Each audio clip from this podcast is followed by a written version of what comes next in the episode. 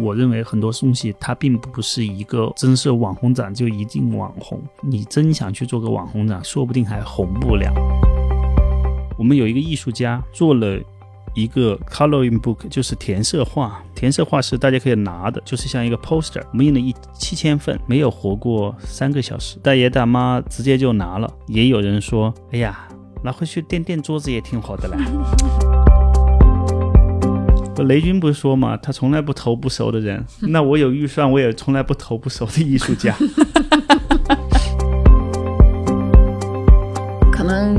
有很好的艺术家，然后他作品很好，然后你通过他的作品做一些衣服或者一些是是什么东西，不一定很好。然后而且也突然可能有有很多人买一个艺术家的一个什么衍生品，也没有什么逻辑，好像。总体来说，在中国的艺术衍生品这个行业里面，还没有一个很好的经纪公司或者经营的公司能够把这件事情做好。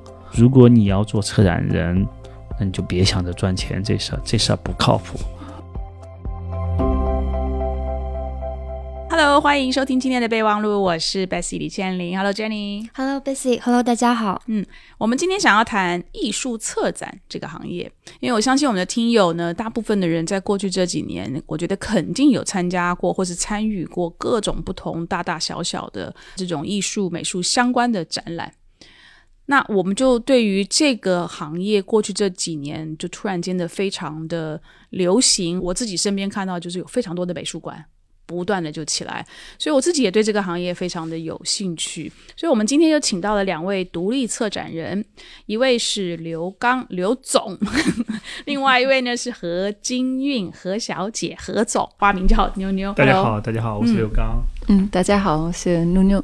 对，听得出来，听细一点，就会知道妞妞其实是外国人，但她中文讲的非常的好。其实我是一位荷兰人，呃，现在算是独立策展人。你是来中国多久？大概十五年。我来中国三十八年了哈，那个也是很偶然的做了策展人。对于我来说呢，我经常自嘲，我说 OK，首先成绩不好，想着学画画，那么。画画呢，画不好就想着学设计，因为我是中央美院设计学院哈。嗯，OK。那么设计做不好就学摄影，那么我摄影系的，摄影做不好呢，就就就开始做艺术家，因为。那个艺术家对于摄影的要求能力最低嘛，艺术家做不好做策展人，那么策展人再做不好呢，那就开公司，然后 然后开公司做做的不太好，然后就想着，哎呀，这些把这些东西都混一混，那总能混口饭吃，自己把自己骗上了这条路。所以策展人这样子的一个职业出现。是代表市场一定有它的需求，那就代表就是说，过去这尤其我看到的是两三年里面，可能我看到的是以上海啦，上海比较多，就是这一类的展突然间多起来，有了这样的一个需求。所以我想请问两位的是，中国对于这个展的这样的一个需求是为什么会突然间好像冒出来？是不是当社会发展到了一定的水平，或者是到了一定的阶段，这一方面的需求它自然而然就出现？对你刚才说的，我觉得也是是对的。但是，但是现在我还是觉得中国很特别，因为这个发展的过程很快。然后就是现在可能这种策展的展览和各种各样的展览，呃，在中国越来越多。在荷兰就是这个发展很稳定。然后，另外就是在商场里边做展览，或者在这种商业的空间。欧洲在在这方面还是比较传统的，就是大部分事情就在还是在一个美术馆或者在一个专业的这个地方发生。这个过程也挺有意思的。什么是绘画？绘画最早的功能是干嘛？最最早的功能，如果你去 m o n e s House 荷兰的美术馆，你可以可以看到它是为皇室画画，然后挂在墙上，告诉你我家里发生了什么。它是用来讲故事的。就像我们今天坐到这个桌子上面，如果我们吃饭的时候有一个。那个墙上有一个我爸爸去打仗，然后打了胜仗回来，这个这个这个，那我就是讲故事。那时候没有电视，没有电影，没有录像，没有照片。往大了说，现在给予大家的是一个自己的品味的一个理解。那么我我有品味，那我需要以一种什么样的方式把它显性化？那么可能我家里有一张作品，有一张安迪沃霍的作品，或者我收藏的不是作品，是设计，那么我可以是个首饰，可能不是一个贵金属的首饰，可能是一个呃是一个有品牌的，例如说 Bulgari 这种，这种是次级的。那再往高级了，就是定制的设计师的，然后然后那么你更显独特性。上升到国家美术馆是国家的显摆方式，嗯，就是显摆历史也是用美术馆来显摆。那么我们显摆当代的文化的进程也是用美术馆来显摆。嗯，那么有美术馆就需要有内容，那么你不可能一天到晚美术馆空着，建个盒子。但虽然我们大多数情况中中国是建个盒子，那么是为了地产的配套，车展这个行业就会就会逐渐的起来。嗯哼，我想知道就是。一个商业上成功的展览和在你们看来艺术上成功的展览，他们之间是可以兼得的吗？然后像你们在策展的时候，一开始会不会就像一个品牌他们要做营销一样，去考虑说我的目标客群，我的 target audience 是什么？还是说其实就你们会更加的考虑到说？你们这个展览的艺术性，或者说是更符合你们自己内心的价值观的，做不同的项目，可能每个项目也呃需求也不太一样，然后他们也可能这个空间，比如有一些展览是我自己特别想做的，然后可能我自己推荐，可能是为了我表达一个什么事情，为了通过一个展览，呃，但这个这样的方式可能不一定是特别考虑观众部分。啊，但是比如我在一个 K 十一的空间，呃，策展一个展览，必须得考虑一下，就是未来的这个客群。但是完全为这个来来策展，也也不是特别好。呃，因为还是也要考虑一下，就是这个内容，然后你怎么选这个内容，你怎么编辑这个内容，然后你怎么讲这个故事，然后如果你你完全就是特别考虑商业方面的事情，因为还是展览是一个，我觉得也是一种艺术吧，又是一个一个你你的一个策展作品这样的事情，所以完全让市场影响你。做这个事情，我觉得对我来说不不太好，但是可能我也觉得每个策展人的方式也不太一样。其实我反过来说，就是见人说人话，见鬼说鬼话，就是就是为什么是这样一个逻辑呢？当然这个是一个打引号的啊，还是你做展览的一个诉求。嗯，那么例如说我们在做乌镇的时候，我们就会考虑时局的。状态，例如说，当时在在那个特朗普上台，然后包括这这样一些一些对于世界的影响，所以我们题目叫“时间开始了”，就是讨论这个世界在这样一个 turbulence 的状态下，那么它是一个什么样的状态？那么这是我们希望理解艺术家、理解全世界对于这个这样一些。全球化瓦解的一个反应。嗯，另外也叫车展的，例如说我们做的太古的灯光节、阿姆斯特丹灯光节，这样就更考虑观众的互动。嗯，每个地方做展都有自己的规则。例如说在美术馆做展览，你是需要符合美术馆的学术逻辑线的；那么在商业体做展览，你是需要，它是需要你来引导客流的。当然，不等于引导客流就没有学术逻辑线。嗯，那不等于在美术馆做的展览就一定不是网红展，那么不等于学术的展览就一定不是网红展。如果我们将人流作为界限的话，超过多少人流的展览就可以是网红展。不能说 梵高美术馆做的展览不是一个网红展，因为已经有很多网红在拍照了，嗯，对吧？那么我们也不能说前两年很严肃的艺术家徐冰在在在那个尤伦斯做了一个展览，我们也看到引起了很多讨论。那同样也有很多网红去拍到小红书上面一片一片的，他们不需要看懂，但他们一定会拍照。那我们不能说这种展览不网红。我认为网红是对于一个人流量的节点，怎么样来看待这个网红？怎么样来将网红的这一种状态，把它很学术的归纳放进这个。策展的语言体系中间是一个问题。策展人其实叫 curator，英文，它是治愈的那个那个前面的那个词缀。那么也就是说，它需要一定的反应去处理这些信息，把它形成一个完整的系统。嗯。那这可能是策展人要要做的一些工作。我认为很多东西它并不是一个真是网红展就一定网红。你真想去做个网红展，说不定还红不了。也不是说学术展览就不可能获得更大的人流，要看你在什么地方获得什么样的人流。对你来讲，这是一个冲突，一个矛盾吗？就是你们的学经历的背景，还是跟比如说设计啊、艺术啊是有很深厚的这个底子？所以你现在会踏入这个行业。那你做了这些的展览，对你来讲，可能你是有一些理想，你觉得你希望透过这个展，比如说讲一个故事啊，或者说透过这个展，把这一系列的呃，这个不管是艺术也好、美术也好、摄影的作品也好，它的精髓是能够让来看展的人看得懂的。但是它产生了变成是一个网红展的时候，就像你讲的，很多人来，他他的来的目的。并不一定是来这里，比如说 appreciate 这个 art，appreciate 这个故事，而是真的就是为了来拍照，所以它可以传在小红书上。所以对你来讲，这是一种冲突吗？为什么是冲突呢？我不知道，我想我就因为想问，因为因为因为挺有意思的一点就是，OK，首先我从一个很学术的角度来说，嗯，例如说安迪沃霍在他做他的那些丝网版画印刷，他加入他的。广告的时候，那么刚刚在尤伦斯做了一个安迪沃霍的展览，那个时候他不够网红吗？他可是大网红，嗯，Everybody have fifteen minutes famous，对，所以那你就不能否定他在艺术史上的地位，而是他提出了什么样的问题？这个问题对于艺术史的影响是什么？对于大众的影响是什么？这是这个展览重要的核心，嗯。如果能有这样一个核心，它的展览就有意义。另外一点就是，我们当我们看到一个一个一个展览的时候，最关键的是看到这个展览提出了什么问题，提出了什么样的思考，而这个思考会让观众引发他们的联想，或者获得他们自己的答案。那我认为，网红能去拍个照也是他的答案。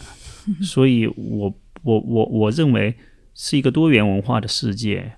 你首先要允许人去做他可以他想做的事儿，只要这个事情不违法，那我认为美术馆他不去触摸展品啊，这个美术馆就是可以成立的。这个是美术馆的开放性的问题。嗯，那我们在很多时候，美术馆一边喊着“哎呀，人不够，这个没有什么人流量”，一边又喊着“人太多了”，你到底要什么？那我认为是你的管理的问题。嗯，这个展突然由一个学术展变成网红展呢？是你提的问题不够深刻，除了在大众可以 get 到以外，那你你能不能提出更深的问题？你能不能就像剥洋葱一样，每一层都有一个内容？来拍照的剥最外面一层洋葱，然后那个稍微有点艺术知识的剥下一层，然后稍微有点思想的人再剥更深一层。可能艺术家们探讨的就是这个展览的内核，就是最里面那层。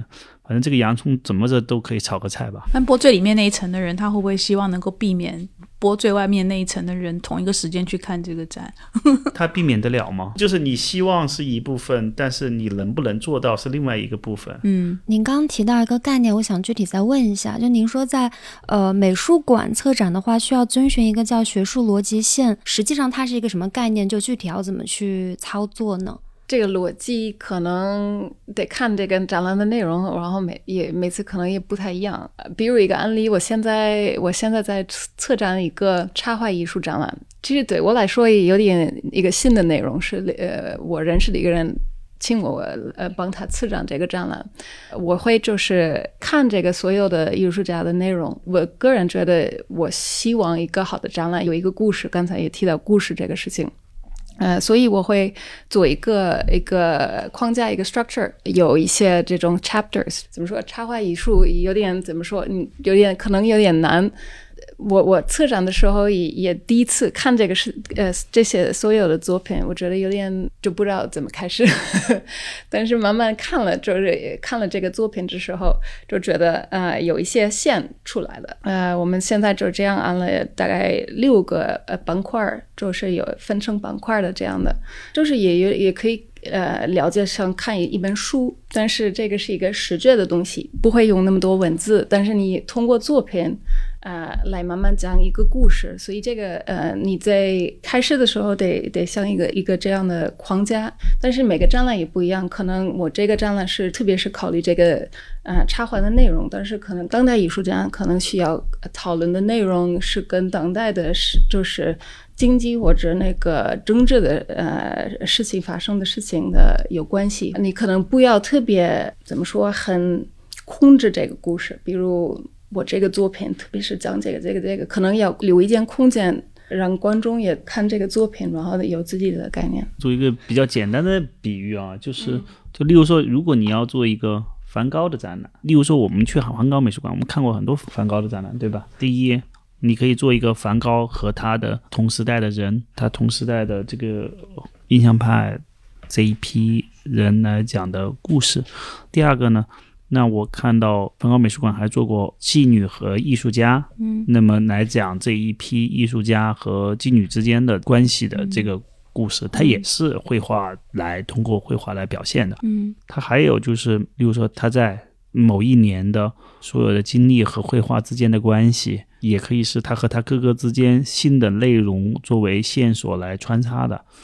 这个很简单的形式，就一个人呢，他可以有各种各样的叙述方式。嗯那么，但他也可以纵观整个的艺术史，旁敲侧影，它就像一个诗歌，或者是它就像一个古文，每一个都有一个典故，都有一个艺术史上的相关性。嗯这一次可能是更学术的展览了。我这次和和太阳宫的合作，我们用平面做一个整体的概念，然后在这个概念中间再框上一个展览，再再带上一个展览，然后这个展览还是讲太阳的故事，我取了一个名字叫日心说。那么基于这个日心说呢，既有 Panonopi 的这个关于太阳的各种形式的表达，当然它在更深层面上是表达太阳和版权之间的关系。那么又有互动的，例如说 Philip 的互动装置，还有形式上的探讨，模拟形式上的探讨。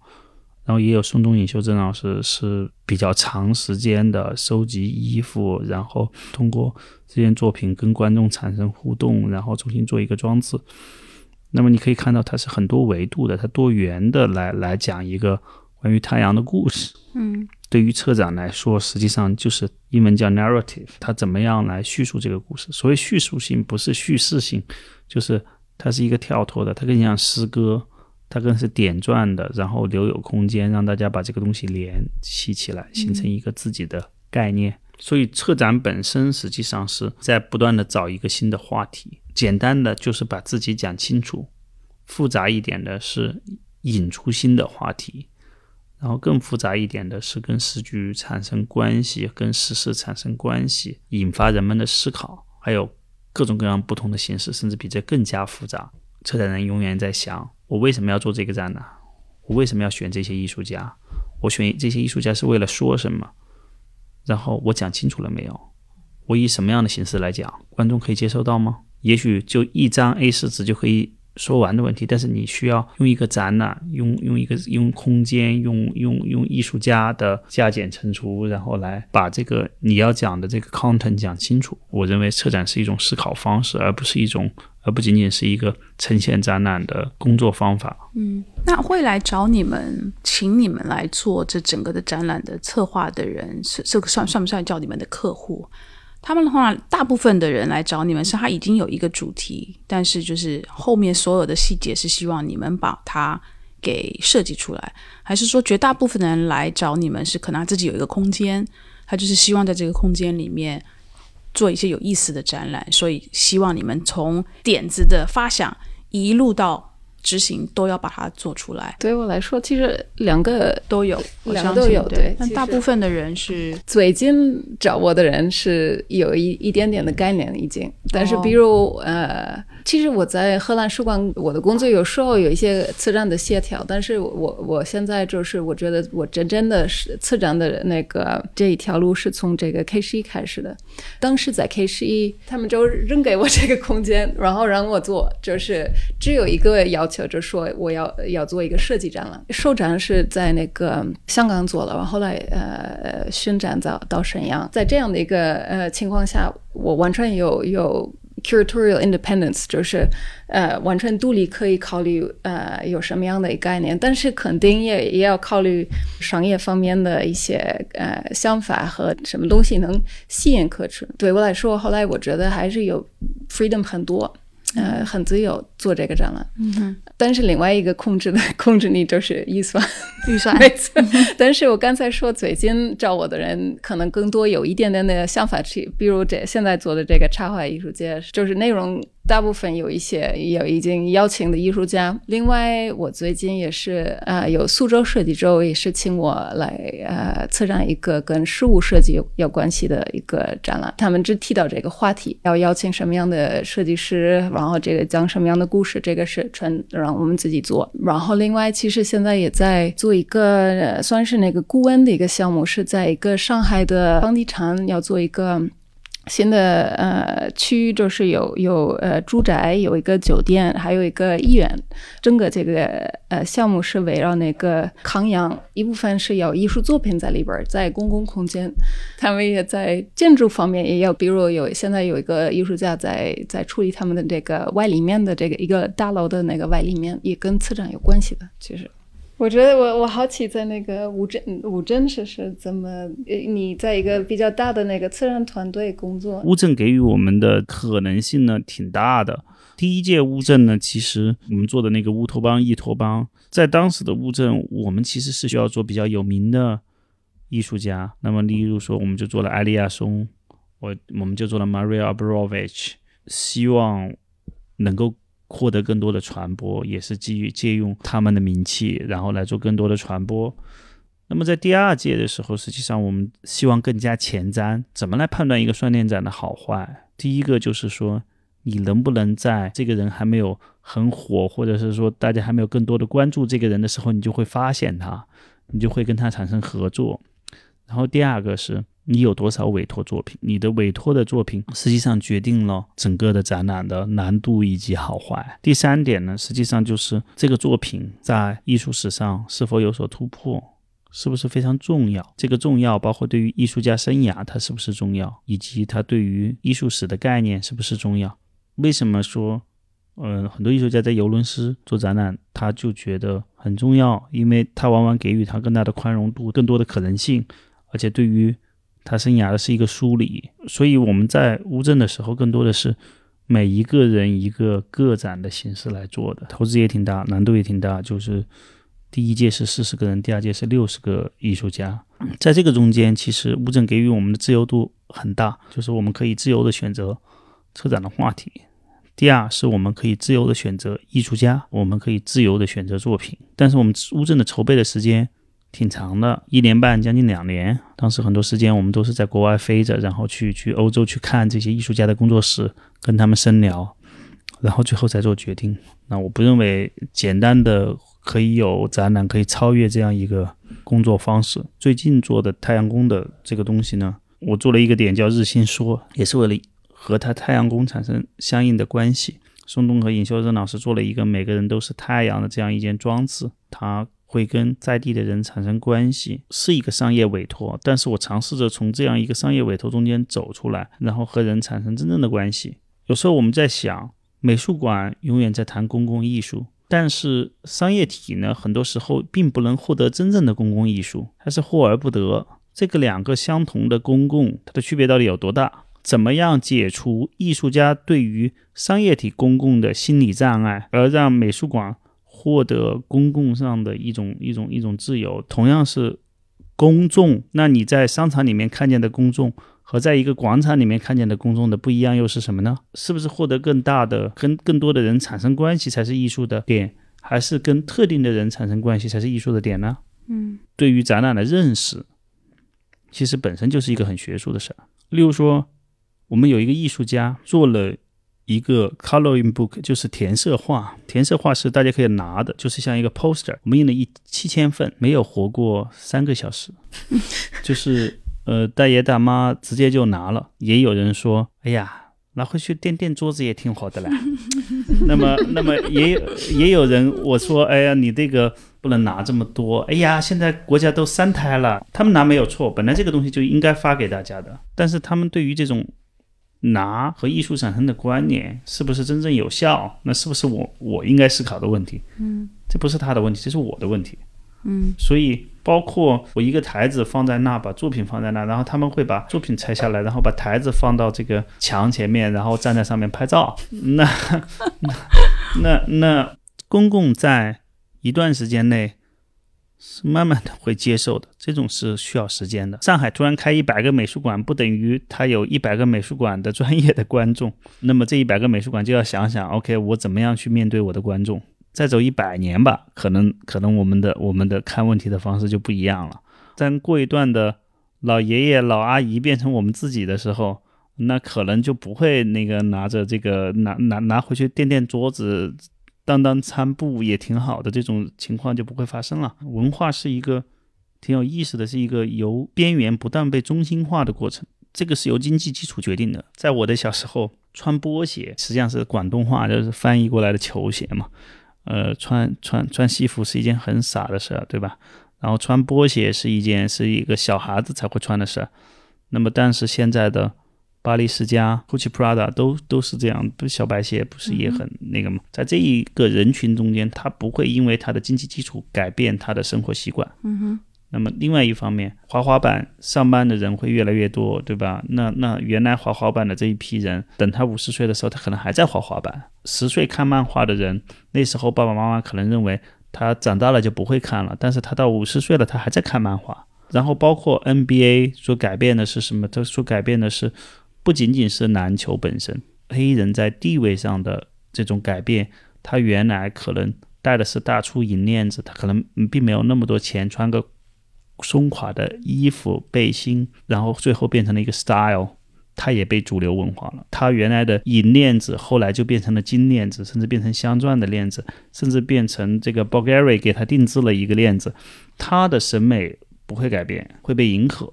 那么，所以就是非主流文化在不断被中心化的过程中间，商业、经济、文化怎么样在那个点上等着它？实际上，那才是经济的中心。嗯，就是经济是在不断的。外扩而文化不断的内延的一个过程。那所以在这个演进的过程当中，每一次你们做展览，尤其当这个展览里面有一些真的就是艺术家的作品的时候，你们会做一些什么事情来尽量减少作品被破坏的几率？是保险，还是多请几个保安人员在旁边都有劝导？嗯。去年十二月份发生一个一个观众抹到一个艺术家的作品，然后看得很清楚，很黑黑的那个手势。我们没法没有人看到有人在做，但是后来就是看到这个事情发生，因为做脏了，然后艺术家看到了，但是这个因为因为有保险。不是很大的问题，呃，但是有时候也有艺术作品会破坏了。对，提到这个，其实我现在做的这个插画艺术艺术街，呃，有点怎么说，跟一般的那个当代艺术展览和专业艺术展览不太一样，因为呃，很多是电子作品，我们就打印这样的，所以不是真正的左边英呃英国来的。只有一一个艺术家是真的画画的，就是油画和那个水墨画这样的。然后突然发现，其实没买保险，所以我们其实我们在呃已经现在在安排，但是这个事情策展展览的时候肯定要考虑，也是一一部分的要做的事情。你选作品跟每个艺术家有一个合同，可能是跟他们的画廊代表画廊要签一个合同。实际上，所有的展览都是有一个标准流程的。对，那我们通过这个标准流程，然后来建立一个完整的一个对于作品的保护的体系。嗯。如果我是一个木雕作品，当当这个艺术家觉得观众对于这个东西的损坏本身就是这个艺术品的一部分，在他最开始就没关系，然后直到他进入画廊，性质才被改变，才被固定下来，那么那也是另外一回事了。嗯，它的保护是可以各种各样方式的，也不是一概而论的。首先，例如说在商业体做展览，我首先不会去展，我不会一上来就给他放一安迪沃霍放那，对吧？那对于我自己不是找麻烦吗？我反过来说，也不是安迪沃霍不能放，你有足够的保护的情况下呢，安迪沃霍该放也得放。这个是一个跟预算相关的事儿，其实，嗯，就是就是有多少钱做多少事儿，然后有多少钱敢借多贵的作品。芝加哥的那个云门，嗯，Anish Kapoor 的那个那个那件作品，那他天天在那触碰拍照，但是 光打磨一次就是。一个天价的费用，那么他通过不断的去打磨它，然后让它保持它那样一个状态，利用那个特殊的液体去清洗它。对于艺术品的保护，一定是就事而论就预算而论，就就情况而论的。通常来讲的话，策展人和艺术家他们之间应该是保持一个怎么样的关系？就像你们的话，应该会经常需要和很多艺术家去沟通、去交流。那你们之间日常的一个沟通，或者说当你们想要去做一个策展的时候，刚刚你们提到说，其实他有的时候是艺术家的一个加减乘除。那实际上你们要怎么去选择艺术家，还是说反过来是艺术家来找到你们来选择你们呢？是怎样的一个关系？我也经常就是策展一些设计展览，所以这个关系是跟设计师有有有关的。呃，你刚才说就是艺术家或者设计师找我，一般是我觉得你是一个多么有名的策展人，还不是特别发会发生这样的事情。大部分是策展人去找艺术家或者设计师，和每个展览需要一个研究的部分，就是研究。啊，一部分是研究话题，比如我我我我我最近也做了一个苏州设计周的那个事物设计的一个展览，所以我们先去看了一些，就是一些文章和书，关于呃现在呃人呃怎么看呃事物这个事情，特别是其实我们最近也考虑这个疫情怎么影响我们在一起吃饭的这个事情，因为很长时间我们都。不能集合在一起，然后再带，特别是在欧洲很多很长时间的一个 lockdown 这样的事情。第二是研究呃什么样的内容，就是艺术家和设计师的作品。这个研究呃有各种各样的方法，面对面说话，呃和去了解、去看他的作品，然后呃所以慢慢养一个这样的一个关系。因为做一个好的展览，也需要一个跟你呃展览里边的艺术家、设计师的关系也也也要好的。然后，另外时间不多的话，你就是通过微信网络先聊天儿，然后了解一下，可能打电话或者有一个 Zoom 这样的一个开会，这个是呃前期的。然后还有做展览的时候也有沟通，就是看，比如我们现在做的展览，就是大家很多国外外国艺术家不能来中国，所以我们帮他们在这儿代言，但是他们也得通过视频、通过拍照片确认我们做的。呃，符合他们的要求。其实我们自己也有，我我是策展人，我的要求也很高，但是也要跟他们，就是我们互相得看，我们都都要确认这个符合啊一个标准这样的。就是艺艺术家和策展人其实是个双向选择。策展人做一个主题的研究，他一定会去找很多的艺术家，然后去看这些艺术家跟他的研究的方向是不是符合。可能这个艺术家也要看他认不认同这个观点。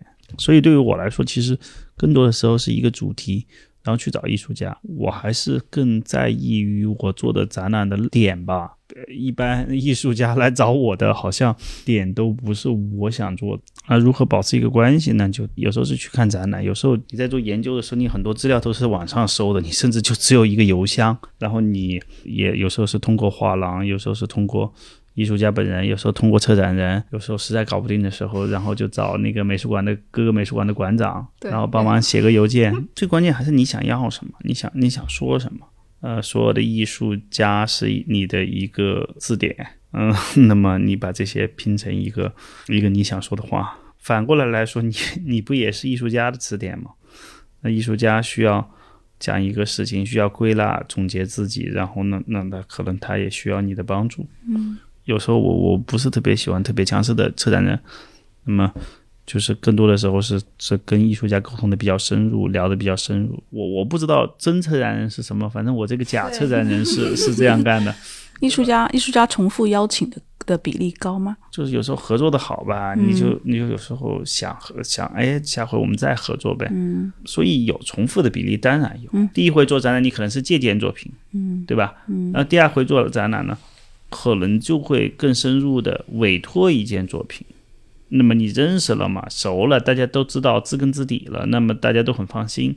第三回做展览，可能就委托的 budget 可能大一点咯。呃，我们其实之前跟乌镇跟呃松中尹尹老师合作的时候，可能并没有那么大预算，但是问题是可能这次合作就预算就更大一点，五倍十倍的合作的越多嘛，大家可以共同做的挑战也就越多，跟设计师是一样的。例如说，你多合作几次，你互相了解了，你就可以放手让他去跑了。你刚才讲到有有两个词，呃，一个是借作品，一个是委托作品，这两个的差别在哪？借作品就是，例如说你已经做好了一件作品，比如说你已经画好了一张画，那个借我展一下呗。那或者你做了一个雕塑装置，哎，借我展一下呗。那么这个借可以是跟美术馆，可以是跟艺术家个人，可以是跟画廊。委托作品是干嘛呢？委托这作品是，哎，我做这个主题你也感兴趣，你最近有什么感兴趣的没有？可能艺术家说，哎，我对这个点特别感兴趣，但我可能没钱做。我说 OK，那我可能在这个展览中间有五十万元的预算，嗯，你做一个呗，你做一个你那个方向你想做的，那可能也是我需要的。哦哦，就这些委托。那这个作品做出来的所有权是属还是艺术看啊？，如果是你不购买它，就是这只是委托费，这只是材料费。如果你不购买它，这个所属权是艺术家的，就是你帮艺术家实现了一个他想要的可能性。嗯，艺术家也帮你，嗯、实现了一个 unique piece。嗯，对不对？最近很火的一个是就丹麦的那个艺术家 Take the money and run。呃，对吧？就是他美术馆委托他一件作品，他给还一个画框，然后那个作品的名字叫 Take the money and run。真的啊，就给他一个画框。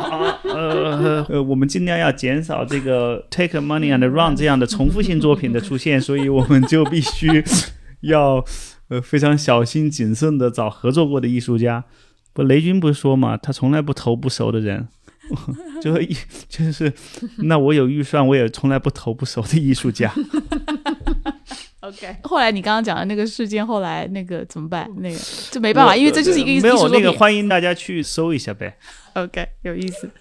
很多展览它不是会有一个周边商店嘛，然后里面会做很多商品，有的时候是本来已经有的商品，有的时候是专门为了一个展览去做的商品。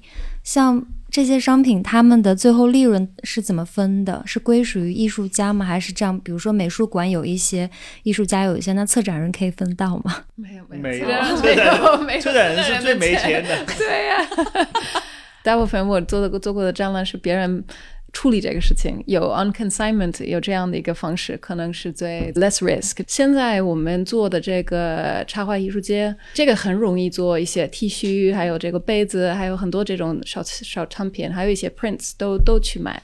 呃，现在好像有一个 percentage，呃，艺术家收到，但是慈善慈善不收到一个 percentage，对。就是我觉得大家都在这个关于这个衍生品的一个幻想当中生存的比较好，但是在真正的落地当中生存的比较不好，对吧？呃，因为呃，艺术衍生品往往出现的问题就是它卖的贵，那它卖的贵，但是它很多时候就是没有什么用，但是所以说它也就卖不好。大家做商业的都知道，你要东西，你先得找渠道，然后再去生产。先生产再找渠道的，一般都卖不掉。所以，艺术衍生品首先需要满足它是一个商品，然后第二它是需要价格合理。实际上，现在做的最好的是你们上海玻璃博物馆做的，真的挺好的。嗯，就是它的玻璃制品的，就是它可能是控制在一两百块钱，大家觉得哎这个挺好的，还是一个花瓶，然后出去买一个花瓶可能一两千块钱，对吧？那反过来，如果真做艺术衍生品，如果你跟小米油品合作做艺术衍生品，实际上是赚钱的，那肯定是赚钱的，因为它现在渠道版呐、我跟一条合作过一次，做做那个爱丽亚松的那个那个小太阳，啊、其实也没卖出去几个，是那个十万加吧。东西没卖出去，是因为那个东西大家拿着觉得没用，这就是艺术品衍生品的尴尬。嗯，我认为就是在现在的中国的大部分做艺术衍生品的，就是大家开心就好，就是并不是一个呃商业。说白了，你说的那个 percentage，百分之一的 percentage，然后结果你发现你一百块钱都没卖掉的时候，你怎么去分这个一的 percentage？扣税都不够扣呢。所以缺乏一个产品经理的逻辑，然后来做这个，而是一个嗯、自嗨的方式。比如我们这个插画艺术节是跟李宁合作，因为有一个呃我们里边的艺术家也是跟他们合作做一些衣服、T 恤，还有裤子，还有呃鞋子都做。对，这样可能。呃，成功度的高一点吧。然后我看到有人是，比如去年毕加索的他展览也是跟一些就是服装品牌合作的，可能以前都是在品牌内部呃做创意，但现在我看到是越来越多的一些呃服装品牌也是跟呃艺术家呃合作。关于艺术衍生品的问题，呃，从这个角度上讲，是不是其实艺术衍生品它的商品形态也是挺重要的？就是我之所以这么问，是因为我有一对呃在 LA 的画廊朋友，他们在做，他们想帮艺术家去做一些衍生品，然后早期的时候他们会想做一些家里的摆件，但是发现很难卖，所以他们后来就是想做珠宝，就是把它做成很小的可以戴的东西，他们觉得这样子的话。可能就会有人去愿意购买了，但是定价其实相对来说还挺高的，就是它可能不会像收藏品那么贵，但它相对于一些品牌珠宝来讲，其实还是价格还是挺高的，而且它并不是一个品牌珠宝嘛，它是艺术家的作品做的珠宝，所以我在想，是不是其实你们刚刚提到说艺术衍生品它挺难卖的，而且可能有的时候没有渠道，那和这个产品。形态也是有关系的，就是是不是做成珠宝啊这种可以用的东西，或者衣服，刚刚你们提到会更好卖一些。衣服也有好卖的，也有难卖的；珠宝也有好卖的，也有难卖的。这个好卖和难卖跟这个没有关系，而是在于你在做这个东西的人的专业度，你在真正在销售的这个环节的专业度有关系。你很多东西，你通过营销的手段，你通过各种各样的手段，你是可以达到一个你。觉得不可企及的目标的，OK，我我我讲一个特别简单的，就是你们可能都知道，呃，例如说同样是卖植物，超级植物公司实际上现在就很火，对吧？那那也是我们同学，那么他这不断的在通过营销的手段获得，那他也是一个设计和艺术衍生品的概念，但是他首先是。围绕着一个商品的概念，呃，很多做艺术衍生品的人，他就像一个手工艺人，在大山里，然后做出一个自己觉得编得很好的框子，然后就说，哎，我这个框子编得很好，我是不是就可以卖得很好？这是两个概念，一个是市场，一个是工厂，就是你只完成了工厂环节，你没有完成市场环节，这是两个事儿。所以，不管你是做耳环，还是做做珠宝，还是做碗，还是做电脑。如果你没有一个很好的 partner，那我劝你趁早止损。对，而且可能你有很好的艺术家，然后他作品好好，然后你通过他的作品做一些衣服或者一些是是什么东西。不一定很好，然后而且也突然可能有有很多人买一个艺术家的一个什么衍生品，也没有什么逻辑，好像就这个我我也要说的是这个，就其实安诺西卡说的这点特别对，就是艺术家是没有市场洞察力的，这个是如果你没有市场洞察力，你做出来的东西可能跟你所想象的销售方式截然相反，和销售的量截然相反。但这些衍生商品是艺术家自己想，比如说，哎，我想把我的。呃呃，作品放到一个杯子外面，放到一个碗外面，还是这是有专门的一组人认为这个有衍生商品的市场，所以我来我来去设计一些。我认为就是总总体来说，在中国的艺术衍生品这个行业里面，还没有一个很好的经纪公司或者经营的公司能够把这件事情做好。嗯。即便这个这个故宫博物院做的那些东西，其实你真正的去看它的东西，其实做的并不好。但是它躺着有那么大的人流，嗯，那么躺着有那么深的文化内容，它可以挖，它就是。躺着赚钱，他也能赚。他不管做出一个什么样的东西，他都能够把它卖掉。他认为他有足够的市场去消化他生产出来的任何的东西。你设计的再丑，也会有人接受；你设计的再漂亮，也会有人不接受。这个是在于购买者的审美的评判标准，而不是在于东西的审美的评判标准。那所以这个衍生商品是在国外已经形成一个比较成熟的产业了吗？比如那个纽约的 MoMA，他们就是有的很多商店在各种各样的地方，在全世界，在中国、香港也有这样的。嗯，还有两个点，第一个是说，例如说 MoMA，它是一个，它相当于一个集合店，呃，买手店。实际上，这它不生产任何一件东西，对吧？但是它可能贴标很多东西。嗯，哦，这是一个。第二个是。当这个艺术衍生品做得很好的时候，它已经就不叫艺术衍生品，它就叫品牌了。对，所以你现在还说超级植物公司是艺艺术衍生品吗？不是吧？你你说它是一个品牌吧？对。那么同样是卖植物，可能艺术衍生品是艺术家愿意以自己的东西产品化的一个最初级的过程。嗯。然后再往下就会变成，当它销的比较好的话，它就会变成一个单品。嗯哼。那么。如果它再好的话，它形成系列的话，它就会成为自己的品牌。而这个是以市场为基础来支撑的，而不是以爱好为基础来支撑的。最近我觉得也是在中国越来越火这种呃艺术玩具这样的一个，然后可能这个是艺术家自己做的，然后呃也是这种 limited edition 这种呃做法，yeah，然后就是可能一个小小玩具，然后只有一百个，但这个我觉得你也也特别得需要懂这个市场，我认为收藏设计品和收藏这个他所说的玩偶，嗯，和大爷大妈玩文玩、玩手串，呃，然后和收藏跑鞋，嗯，它中间逻辑是一模一样的，它没有其实没有太大的区别，但是只是一个范围人的爱好对，和价值界定。那这个价值界定到底是啥？嗯那那那那这个你需要很懂，那不是一点点懂。嗯这个这个市场的波动的曲线到底是什么样的？这个你们更清楚，我们不清楚。